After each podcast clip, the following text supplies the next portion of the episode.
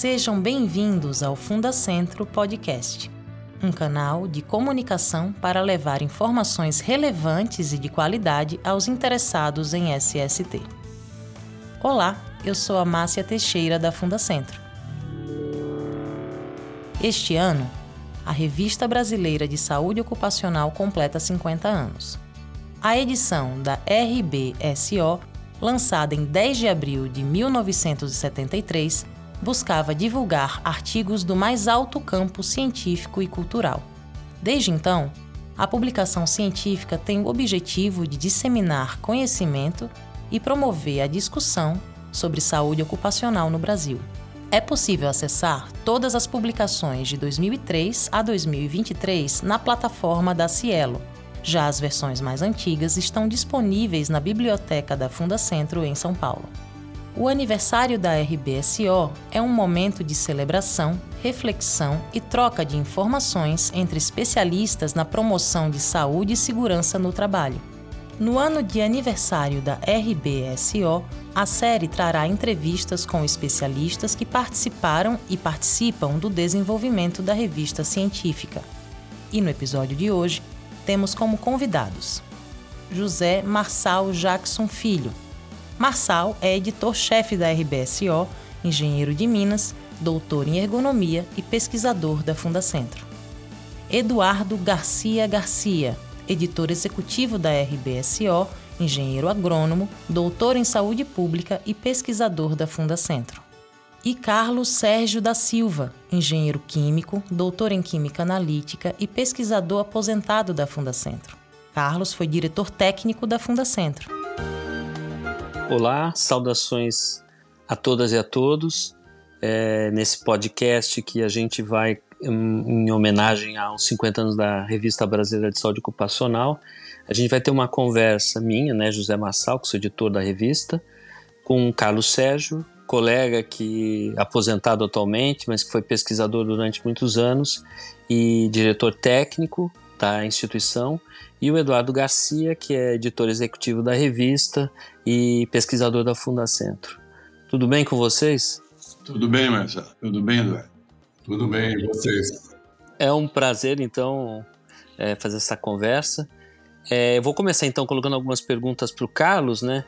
É, porque o Carlos Sérgio teve um papel muito importante na, no, no vamos dizer, na, na, no projeto de reestruturação da RBSO é, nos anos é, 2000, né, meados dos anos 2000, e foram anos que a gente teve, que a gente viveu intensamente, né. É, então, eu gostaria de primeiro perguntar para o Carlos como, como, ele, como ele sente né, o que a gente passou naqueles anos, né, os nossos desafios, é, que era o governo ainda do, do presidente Lula, quais eram as perspectivas que tinham para a instituição e como ele via a RBSO dentro dessa política técnico-científica da instituição na época. É, eu sempre achei que a, que a como uma instituição de pesquisa, é, precisaria ter, e como tinha, uma revista científica, né, para poder divulgar os trabalhos científicos na nossa área. Infelizmente, eu sempre lembro isso, é, a maioria dos pesquisadores da Fundação não tinham experiência em, em publicar artigos científicos. Nós tínhamos muitos projetos, muitos programas é, que produziam muita coisa, mas infelizmente não não tinha uma produção científica publicada em revistas é, internacionais e nacionais. Né?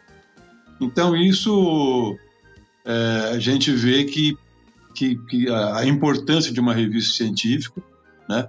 a importância da RBSO e a dificuldade que tinha que, de vocês que trabalhavam na revista, tá podendo tocar a revista com, é, com todas as dificuldades, principalmente em termos do, do pessoal da Fundacentro, né?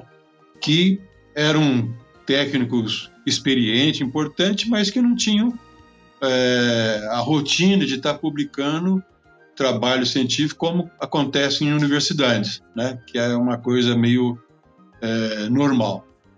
Eduardo, então eu quero fazer uma pergunta, assim, voltando um pouco no passado, que eu me lembro que o Carlos Sérgio, quando, logo que assumiu é, a diretoria, ele chamou uma reunião para uma dezena de pessoas e, e, foi lá que a gente se encontrou. Eu era o responsável, né, já já tava, já era editor da revista e aquela reunião marcou muito porque a gente criou o nosso projeto junto, que começou naquele momento. Eu não sei se você lembra, mas eu acho que vale a pena comentar como assim é, é, é um determinado encontro, num momento, um evento, e aí a gente, de certa forma, construiu essa nova história da revista, né?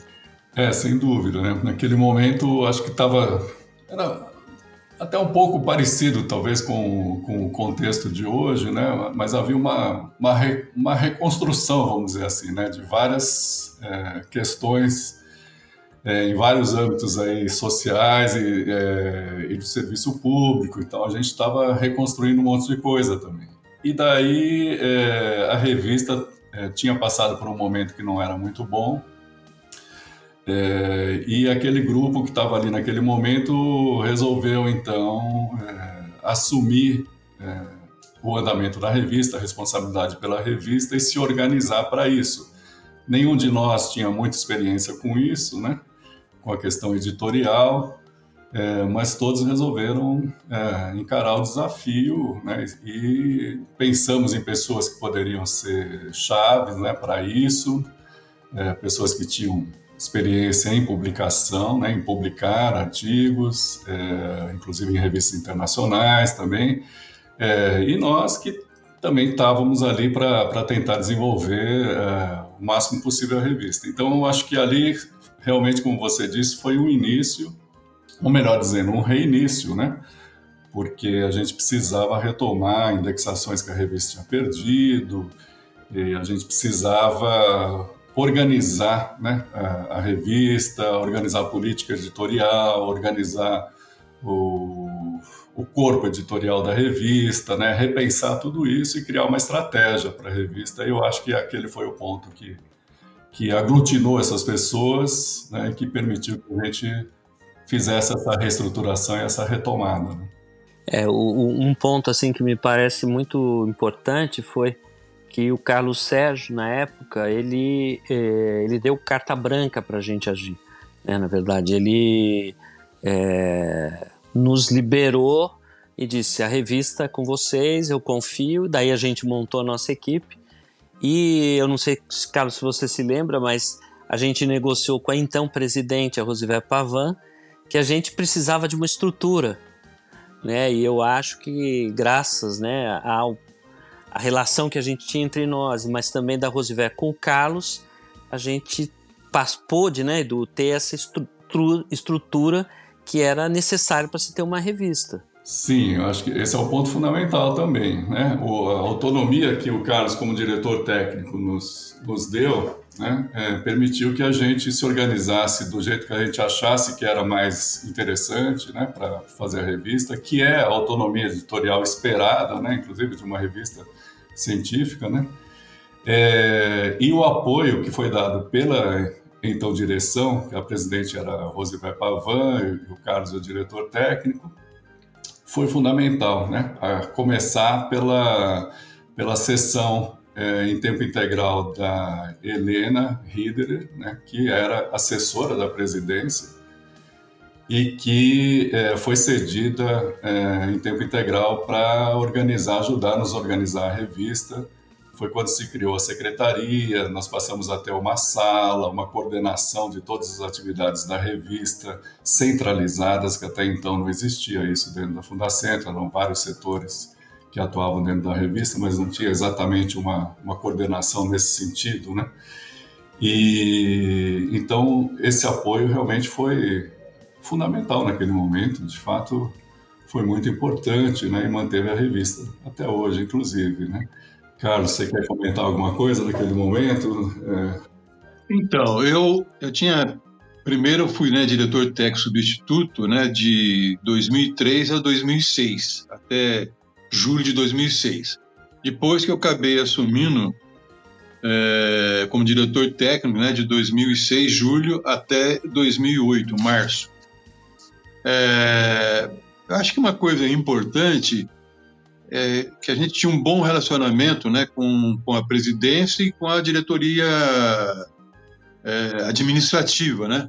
eu acho que isso aí facilitou todo quanto é tipo de trabalho que nós tínhamos. Né? Não só a gente não tinha uma ingerência da presidência em termos do trabalho técnico, né? mas tínhamos apoio. E eh, era um time, vamos dizer assim, bastante entrosado.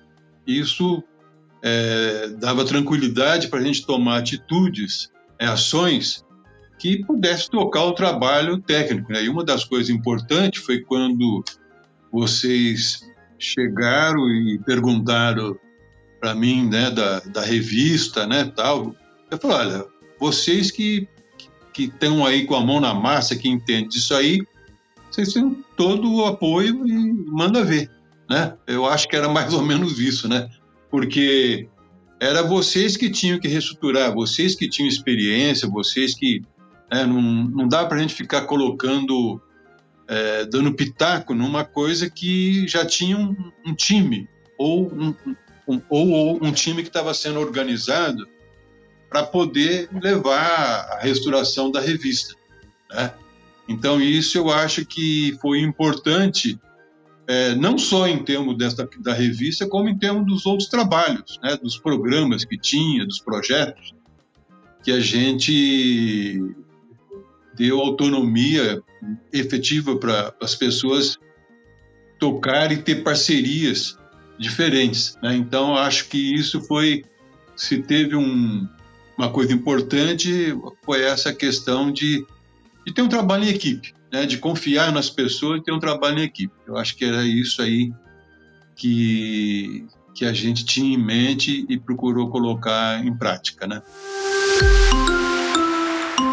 A Biblioteca da Fundacentro possui um dos maiores acervos da América Latina especializados em segurança e saúde no trabalho. Acesse a central de conteúdo no nosso portal www.gov.br/fundacentro.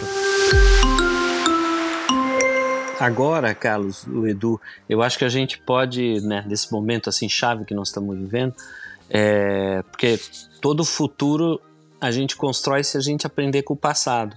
E eu acho que uma outra contribuição fundamental do Carlos Sérgio, mas que o, que o Edu foi um ator fundamental, foi na construção do programa de pós-graduação da Fundacentro, que necessariamente tem muita relação com a revista, né? Quer dizer, uma instituição de pesquisa tem que ter é, um, um, veículo, né? Para ter um veículo de difusão de conhecimentos como uma revista, mas também tem que ter uma perspectiva de, de produção de conhecimento atrelada à formação de pesquisador.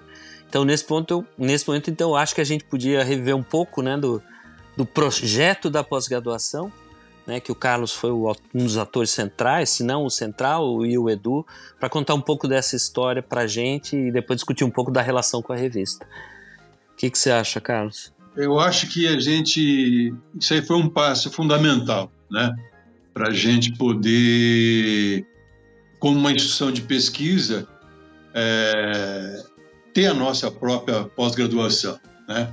A gente teve primeiro contato com a CAP tivemos bastante dificuldade, né?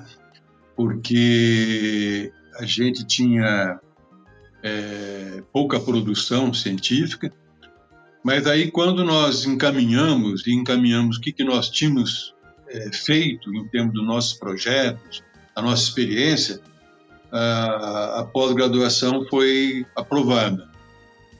É, eu acho que ela foi fundamental, porque a gente não só deu oportunidade para várias pessoas que, que trabalhavam na área de saúde do trabalhador, tanto médicos do trabalho, engenheiros, tantos alguns ligados à própria antiga DRT, né?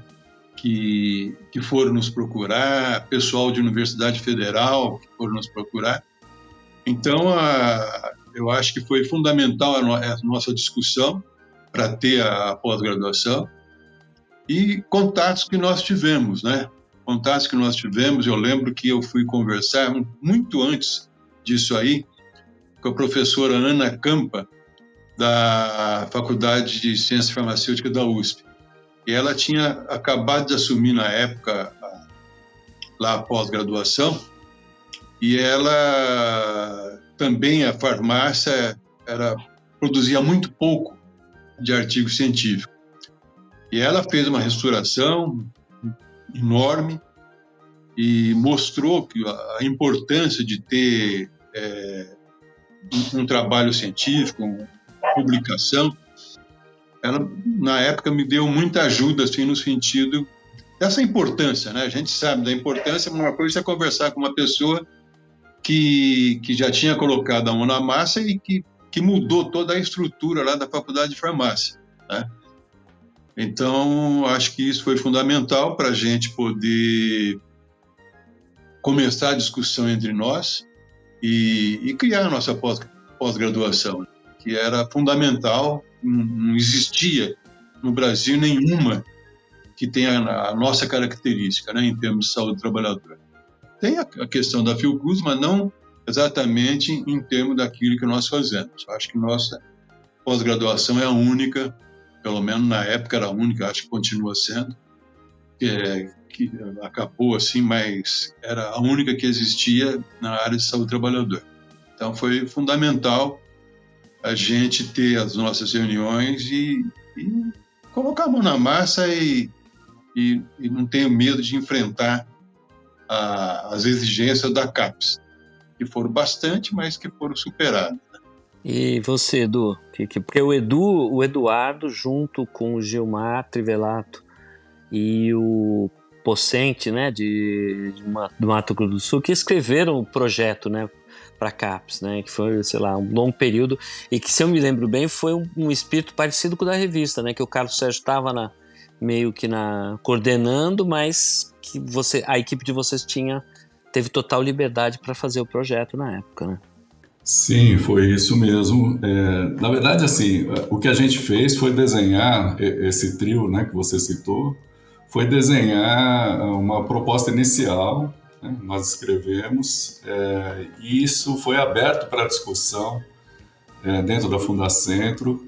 Então havia reuniões com participação de todas as pessoas que tinham interesse na, em participar ou, ou né, em acompanhar a pós-graduação.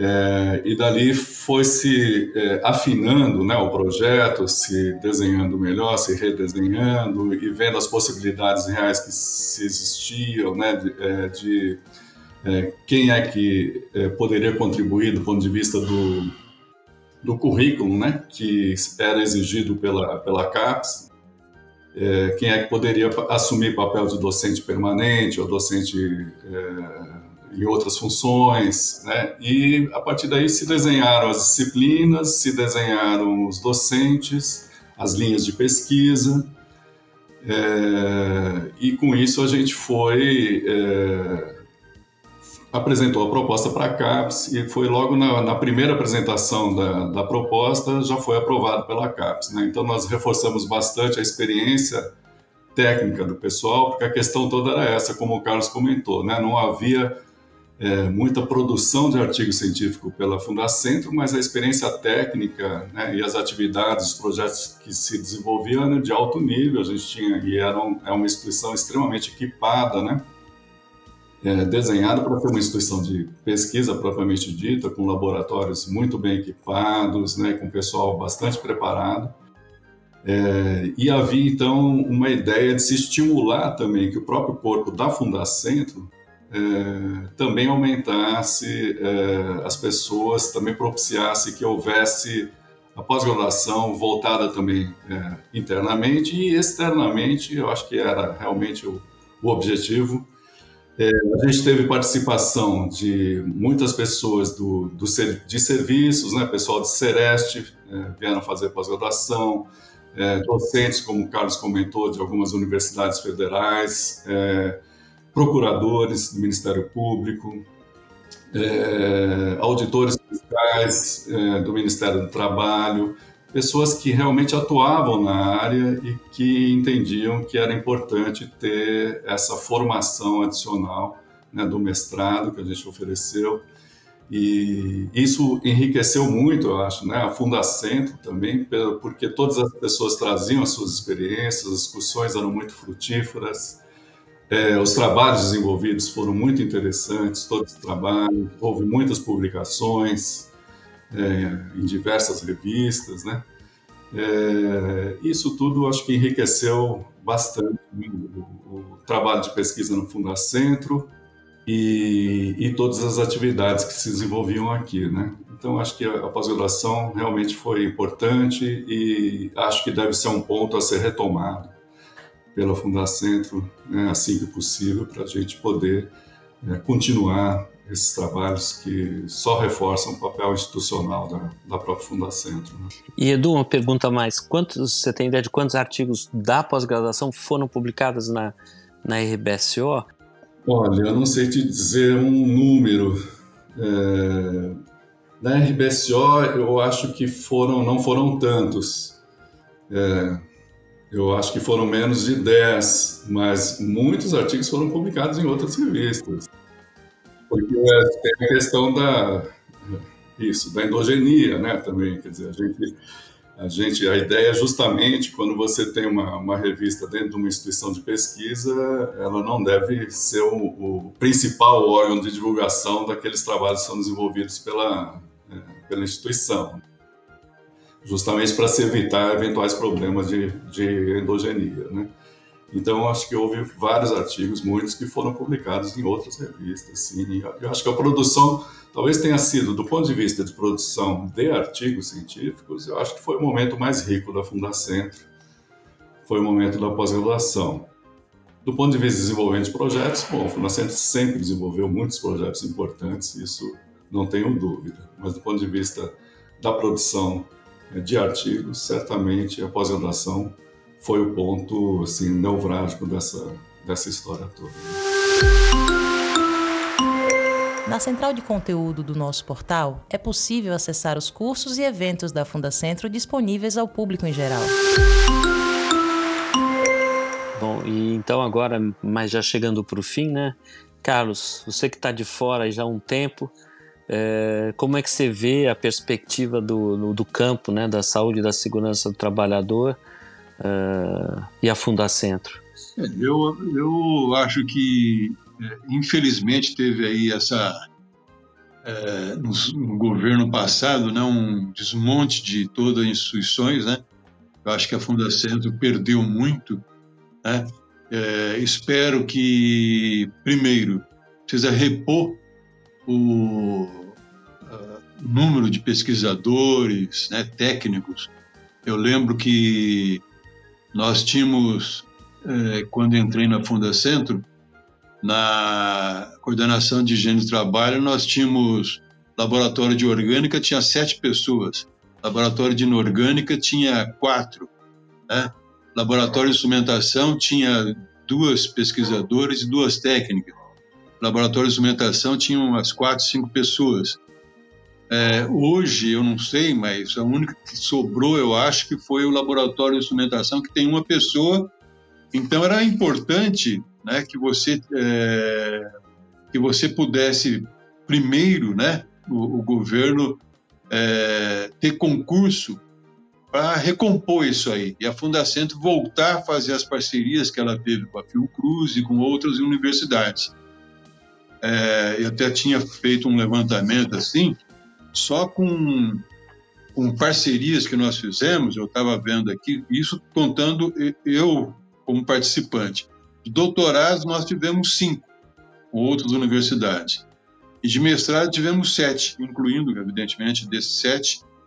Então, nós tínhamos uma produção e uma interação bastante grande que precisa seja reconstruída, né? Reconstruída e, e, e, e ter mais gente. Sem pessoal né? É, os colegas da, da, da antiga DRT ela tinha, uma, tinha uma participação importante, nós tínhamos projetos. Nesses projetos, vários mestrados da Fundacentro foram, foram desenvolvidos, né? É, então, isso é, eu acho que precisa ter uma recomposição. Infelizmente, por exemplo, laboratório de difração de raio-x, as duas pessoas que pudessem, que podiam passar as informações já não estão mais. Então isso aí tem que ser reconstruído. Mesma coisa o laboratório de orgânica, mesmo o laboratório de inorgânica. Nós temos equipamento de última geração, ou pelo menos na época tinha, era, e que precisam ser tocados, precisa ser é, ter projetos que possa utilizar esse todo todo esse material que nós temos que é bastante importante, né? Em termos de qualquer instituição. Eu acho que nós tínhamos isso aí. Eu espero que isso possa é, reverter, né? Eu acho que a, o governo está fazendo aí uma série de, de concursos. Espero que a gente possa ser contemplado, né? não só a Fundacentro, como a Secretaria de Segurança e Trabalho, e, e, e modificar essa situação. É uma pena que se perdeu os contatos anteriores, né? a experiência anterior. Né? Isso é a minha opinião. Edu? Eu concordo com o Carlos. Realmente uh, a instituição precisa ser repovoada, né? vamos dizer assim, novamente. Né? Nós perdemos muitos profissionais com larga experiência que não, não foram repostos e também não houve oportunidade dessas pessoas repassarem né, é, essa experiência toda para novos pesquisadores e tecnologistas dentro da, da Fundacentro. Então, acho que é um momento de recomposição, sem dúvida nenhuma. Acho que isso é, vai ser a base da, da, da, da, da atividade da Fundacentro. Precisa ter novos pesquisadores e tecnologistas é, e é preciso também que se tenha um, um, um projeto, né? um projeto para a atuação da, da Fundacentro, tendo em vista que hoje é, existem também outras instituições que também trabalham com, com o tema da saúde do trabalhador, inclusive outros programas também de pós-graduação em universidades.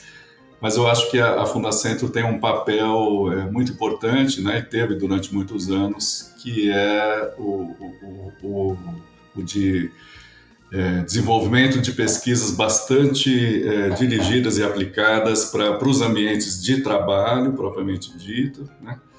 é, também para o desenvolvimento de normas, né? e que é, esse é um, um, papel que acho que ainda a Fundacentro é, teve e tem um, um, papel preponderante que poderia ainda ser colocado né? à disposição da, da, da sociedade.